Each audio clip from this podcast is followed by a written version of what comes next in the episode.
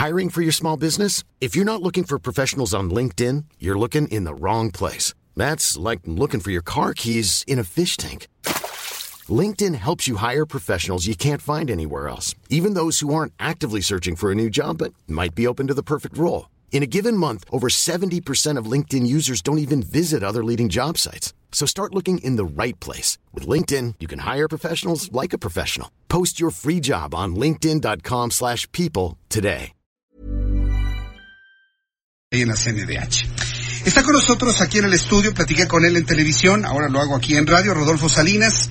Él es integrante de la comunidad boliviana en México. Rodolfo, bienvenido, gusto en saludarte. Buenas noches. Ahora ¿cómo aquí, pues bien, bien preocupados por todo lo que ha ocurrido. Eh, fue un golpe de Estado lo que ocurrió con Evo Morales. ¿Cómo lo ven los bolivianos? Preguntarles directamente a ustedes porque parece que hay verdades que quieren establecer como inapelables desde el gobierno mexicano, pero queremos mejor preguntar a los bolivianos. ¿Ustedes ven un golpe de Estado en Bolivia? Definitivamente no. Dilo por favor otra vez. Definitivamente no y les explico el por qué. Eh, referirnos a golpe sería deslegitimar algo que fue producto de los movimientos del pueblo. ¿Qué pasó? Eh, retro- retrocedamos un poquito hasta el 21 de febrero de 2016, cuando Evo Morales eh, hizo una consulta pública para ver si la gente quería o no quería que él pueda postularse a una nueva reelección, que sería la tercera. Y la gente le dijo que no, perdió ese referéndum, él se comprometió a respetar el, el resultado, sin embargo no lo hizo. Este año comienza el proceso electoral y ¿qué creen? Se postula. Y como no era legítimo, creó un, una artimaña que se llama primera vuelta. Y lo más interesante es que en su partido no dejó que nadie más se postule. Él fue el único candidato a primera vuelta por su partido y obviamente ganó. Salió la gente, hubo represión y dijimos, ok, vamos a ganar esto en las urnas. De esta manera llegamos al 20 de octubre, hay elecciones y pues comienzan los resultados.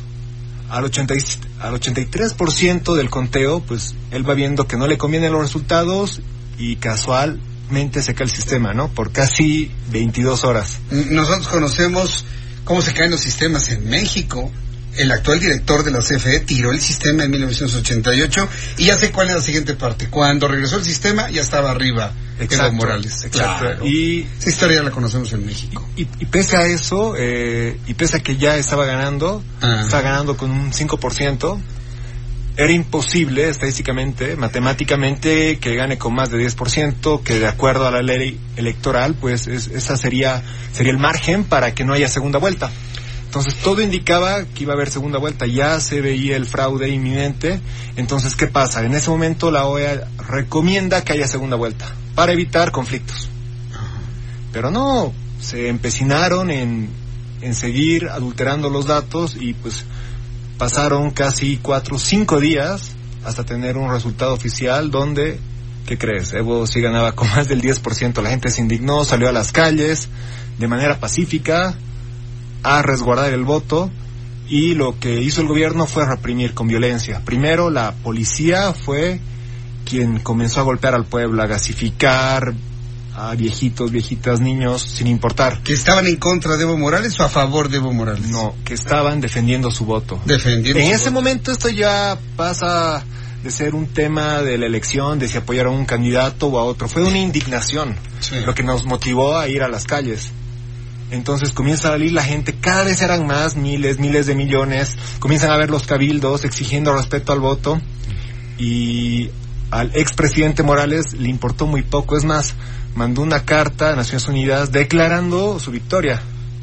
Entonces, eh, eventualmente salió más gente y ahí es donde llega un estratega eh, cubano eh, muy famoso que lo que hace, eh, eh, a partir de ese momento se comienzan a orquestar contragolpes. Hay, hay grupos eh, paramilitares que se infiltran, entonces comienzan a haber grupos de choque que comienzan a sembrar terror en el pueblo boliviano.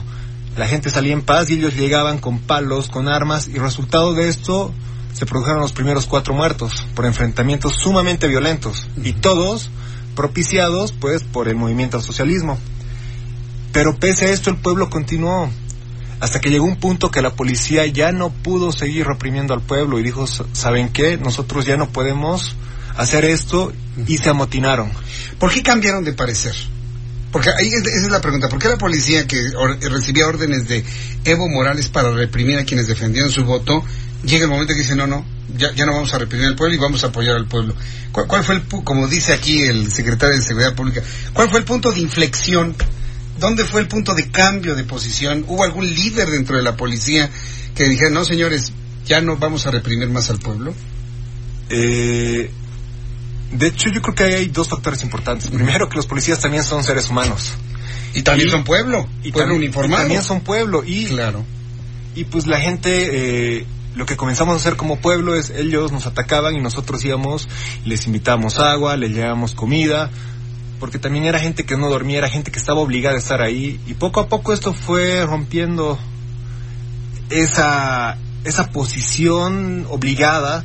Y fue en Sucre donde dijeron "Saben que ya no podemos más porque al final eh, se encontraron muchos casos de hermanos que estaban protestando y el policía que era hermano reprimiendo no primos historias de, de padres e hijos.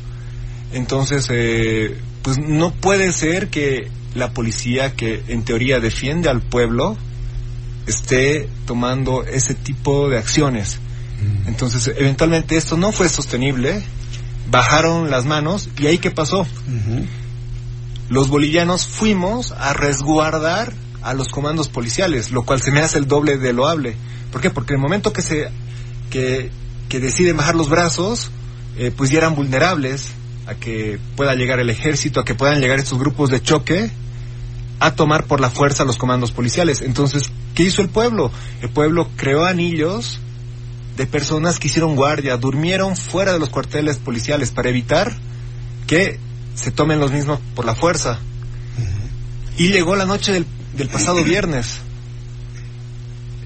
Eh, mucha gente del interior del país comenzó a ir a La Paz, especialmente de Potosí de Sucre.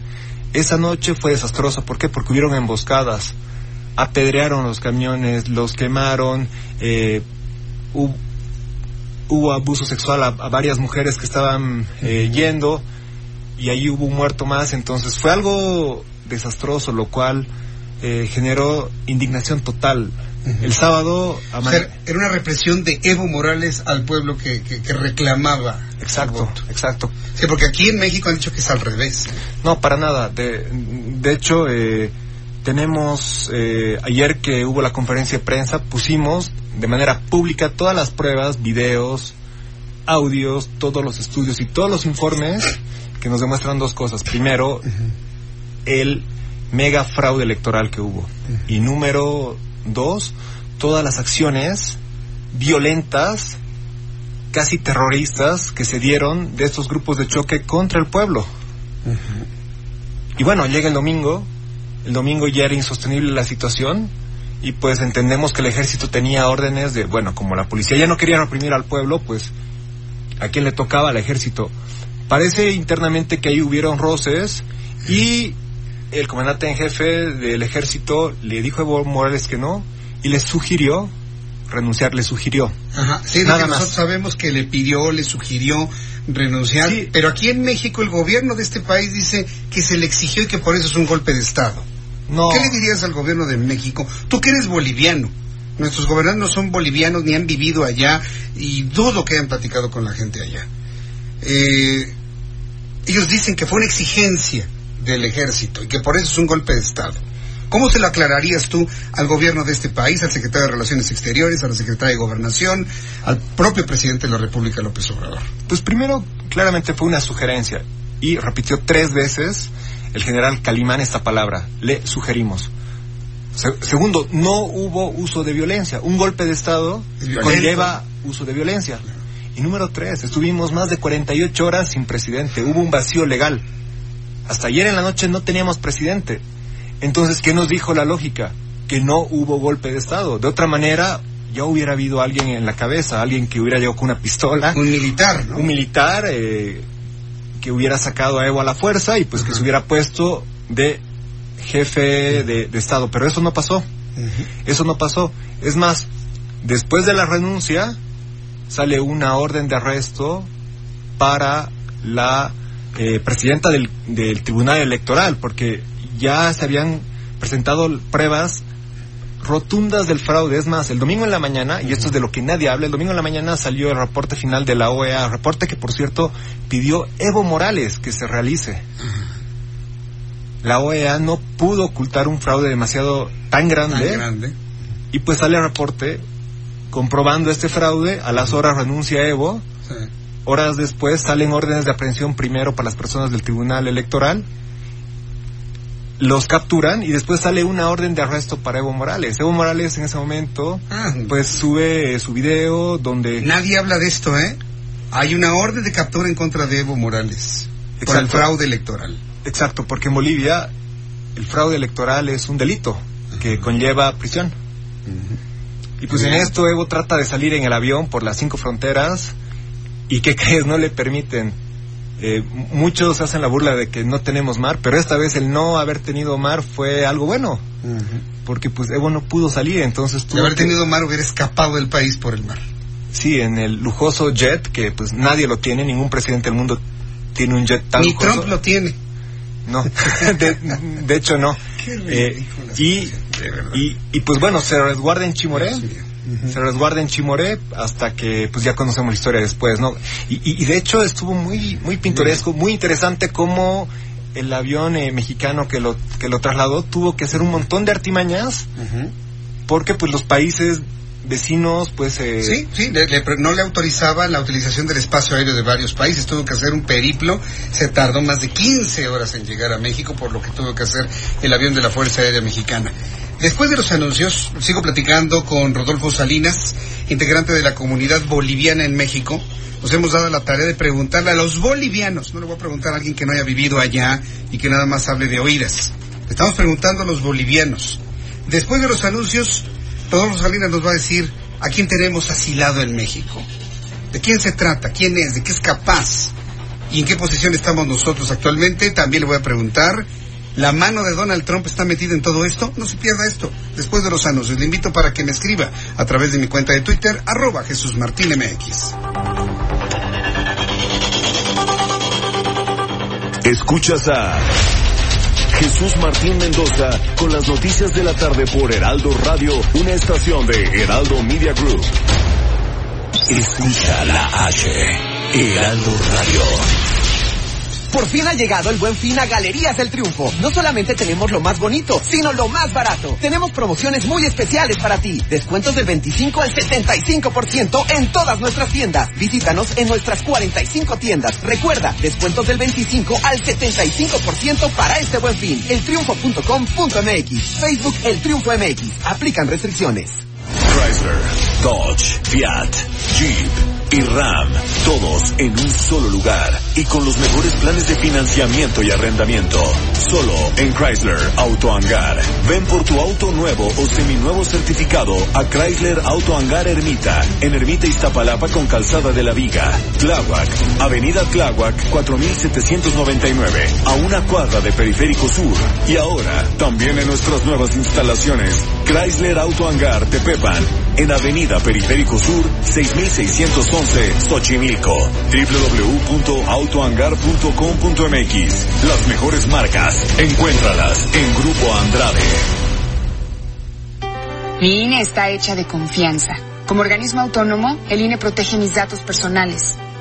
Mi INE está hecha de participación. Con ella elijo a quien va a gobernar.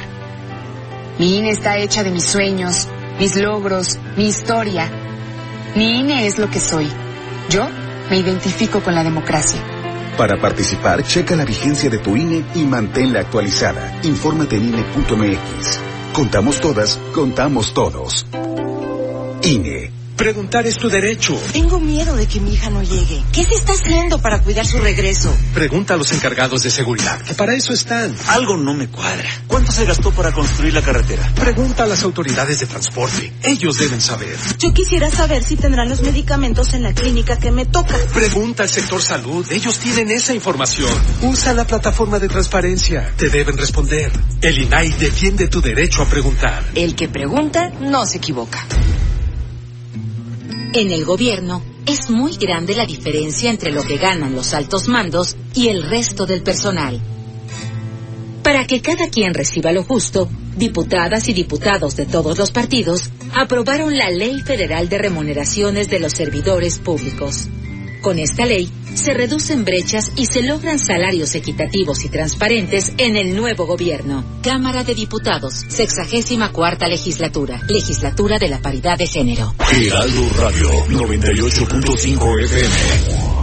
¿Te ofrecieron un trago o un cigarro? ¿O un churro? Natacha. Y te dijeron que no pasa nada. ¿Seguro que no pasa nada? Antes de entrarle, deberías saber lo que las sustancias adictivas pueden causar en tu cuerpo. ¿O te gusta andar por ahí con los ojos cerrados? Mejor llama a la línea de la vida de Conadic 800-911-2000. Cualquier día, a cualquier hora. Aquí te escuchamos. Juntos por la paz. Estrategia Nacional para la Prevención de las Adicciones. Gobierno de México. Sí, a veces sientes que no hay salida. Que nadie te oye. Ni te ve, ni importa si estás triste o enojado. O a lo mejor no quieres decir nada. Porque no sabes qué te está pasando. Pero siempre hay opciones. Si necesitas ayuda, búscanos. Arroba línea de guion bajo la vida en Twitter o la línea de la vida en Messenger de Facebook. Aquí te escuchamos cualquier día a cualquier hora. Juntos por la paz. Estrategia Nacional para la Prevención de las Adicciones. Gobierno de México. Heraldo Radio. La HCL se comparte, se ve y ahora también se escucha. Escucha las noticias de la tarde con Jesús Martín Mendoza. Regresamos. Felicitan al Heraldo Media Group de tener una entrevista con uno de los integrantes de la comunidad boliviana en México. Él ha estado en Bolivia, evidentemente, y de viva voz, pues conoce él ha estado presente, conoce todo lo ocurrido y nos está platicando toda esta historia. Una vez que ya conocimos y supimos ya de, lo insostenible que era la situación del señor Morales, eh, Rodolfo Salinas, allá en Bolivia, sale, huye, el gobierno de México le ayuda a huir con un avión de la, de la Fuerza Aérea, ahora se encuentra en México, asilado político, ya se le dio una visa de, de humanitaria, ya se le declaró huésped distinguido, tenemos información de que vive ricamente en una mansión en el municipio mexiquense de Huizquilucan. Eh, yo quiero preguntarte, ¿quién es la persona que tenemos asilada en México? ¿Quién es? Pues, eh, de alguna manera, Evo Morales eh, comenzó siendo para Bolivia alguien que nos dio esperanza de un cambio. Sin embargo, el poder lo transformó y esa hambre por perpetuarse en el poder lo transformó de tal manera que se convirtió en un tirano. Podemos hablar desde que desde el 21 de febrero de 2016 hemos vivido un proceso de dictadura total. Entonces, eh, este personaje que pasó por alto el voto popular, se pasó por alto la constitución, pues ahora es un huésped distinguido de, de Ciudad de México, ¿no? Eh, del país, bueno, del gobierno de México, para ser y, y, y, pues bueno, considero que él tiene cuentas pendientes en Bolivia. Él tiene cuentas pendientes. Por fraude y por eh, también ahí hay unos muertos resultantes de estos ataques propiciados para intentar callar al pueblo. Entonces, eh, de alguna manera, eh, pues nos preocupa mucho, ¿no? Que, que ya haya librado tan fácil el, el problema que, que él dejó. Entonces. Yo aquí me lo que me pregunto es si el gobierno de México sabe todo esto. Yo creo que sí lo saben, pero han de pensar que son mentiras. De los blancoides, porque así les llaman a quienes no son indígenas. Me tocó la otra vez platicar con José Crespo, el embajador de Bolivia en México. Me hablaba del problema de la discriminación y es que hablan de un sometimiento del blancoide. Y yo le dije, bueno, si vamos a andar con blancoides, negroides e indigenoides, pues no vamos a avanzar absolutamente nada. ¿Cómo está este asunto de la discriminación en Bolivia, de la que tanto habla el señor Morales, que está aquí hospedado en México? De hecho, eh, una, una máxima con la que gobernó Morales desde el día uno fue la división. De hecho, en su primer discurso presidencial, claramente dijo, por más de 500 años, los blancos, hijos de los españoles, nos han dominado. Ahora nos toca vengarnos. ¿Usó la palabra vengarnos? Sí, y tal cual lo cumplió. Eh, y desde entonces ha ido insertando, eh, pues, estos términos raciales de discriminación, de odio al que tiene la piel más clara, generando confrontación. División social. División totalmente. Y la verdad la gente en el campo que no tiene acceso a, a internet, a información, pues cree lo que le dicen, lastimosamente. Pero algo increíble pasó estos días. Algo increíble. Y es el mejor regalo que quizás nos dio Evo antes de irse.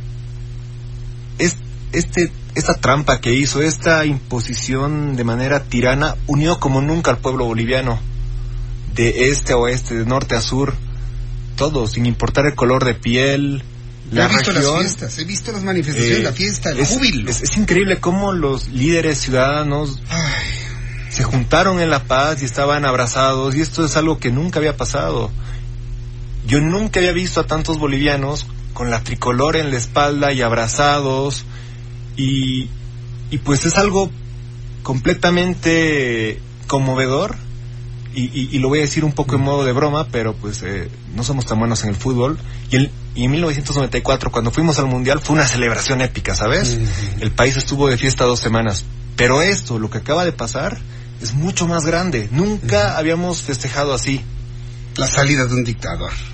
Es que, es que sí, de alguna manera terminó, terminó saliendo por la puerta chica. Tuvo la gran oportunidad De pasar a la historia. de pasar a la historia, claro, porque hizo varias cosas buenas, hizo varias cosas buenas. Trajo la promesa de un cambio, sin embargo se perdió en el camino. Y también nos duele eso, ¿no? Porque depositamos la confianza en este cambio. Eh, Rodolfo Salinas, he visto inclusive hasta cartones donde ponen a Yanine Áñez, la presidenta interina legítima de Bolivia, con un sombrero estadounidense. Y hablan de que la mano de Donald Trump está atrás, que si ya puso a, a Guaidó en Venezuela, ahora pone a Áñez en, en Bolivia. ¿Está atrás la mano de Donald Trump en todo esto? ¿Sí o no? Dímelo con claramente, ¿sí o no? No, no, no, definitivamente ¿Estás no. seguro que no está Donald Trump atrás de todo Completamente seguro. ¿Por qué? De nuevo, todo esto que pasó los últimos 21 días fueron movimientos del pueblo. Fue el pueblo saliendo a las calles, fue el pueblo. No se dio un solo peso a nadie para que se motiven a salir. ¿Y han comprometido nada con Estados Unidos? No, para nada. De, de hecho, eh, algo interesante que hizo Evo Morales fue sacar a la DEA, por ejemplo, en cuanto llegó. Y pues básicamente cortar la mayor cantidad de nexos que tenemos con Estados Unidos.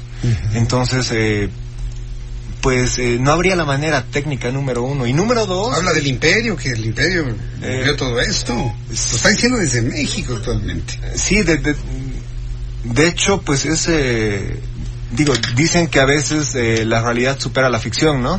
Pues sí. Y... Yo, yo, yo la verdad estoy sorprendido por toda esta historia. ¿sí? Se va a seguir escribiendo. Yo no sé cuánto tiempo vaya a estar el señor Morales aquí en México. No lo sé. No sé si vaya a tener una...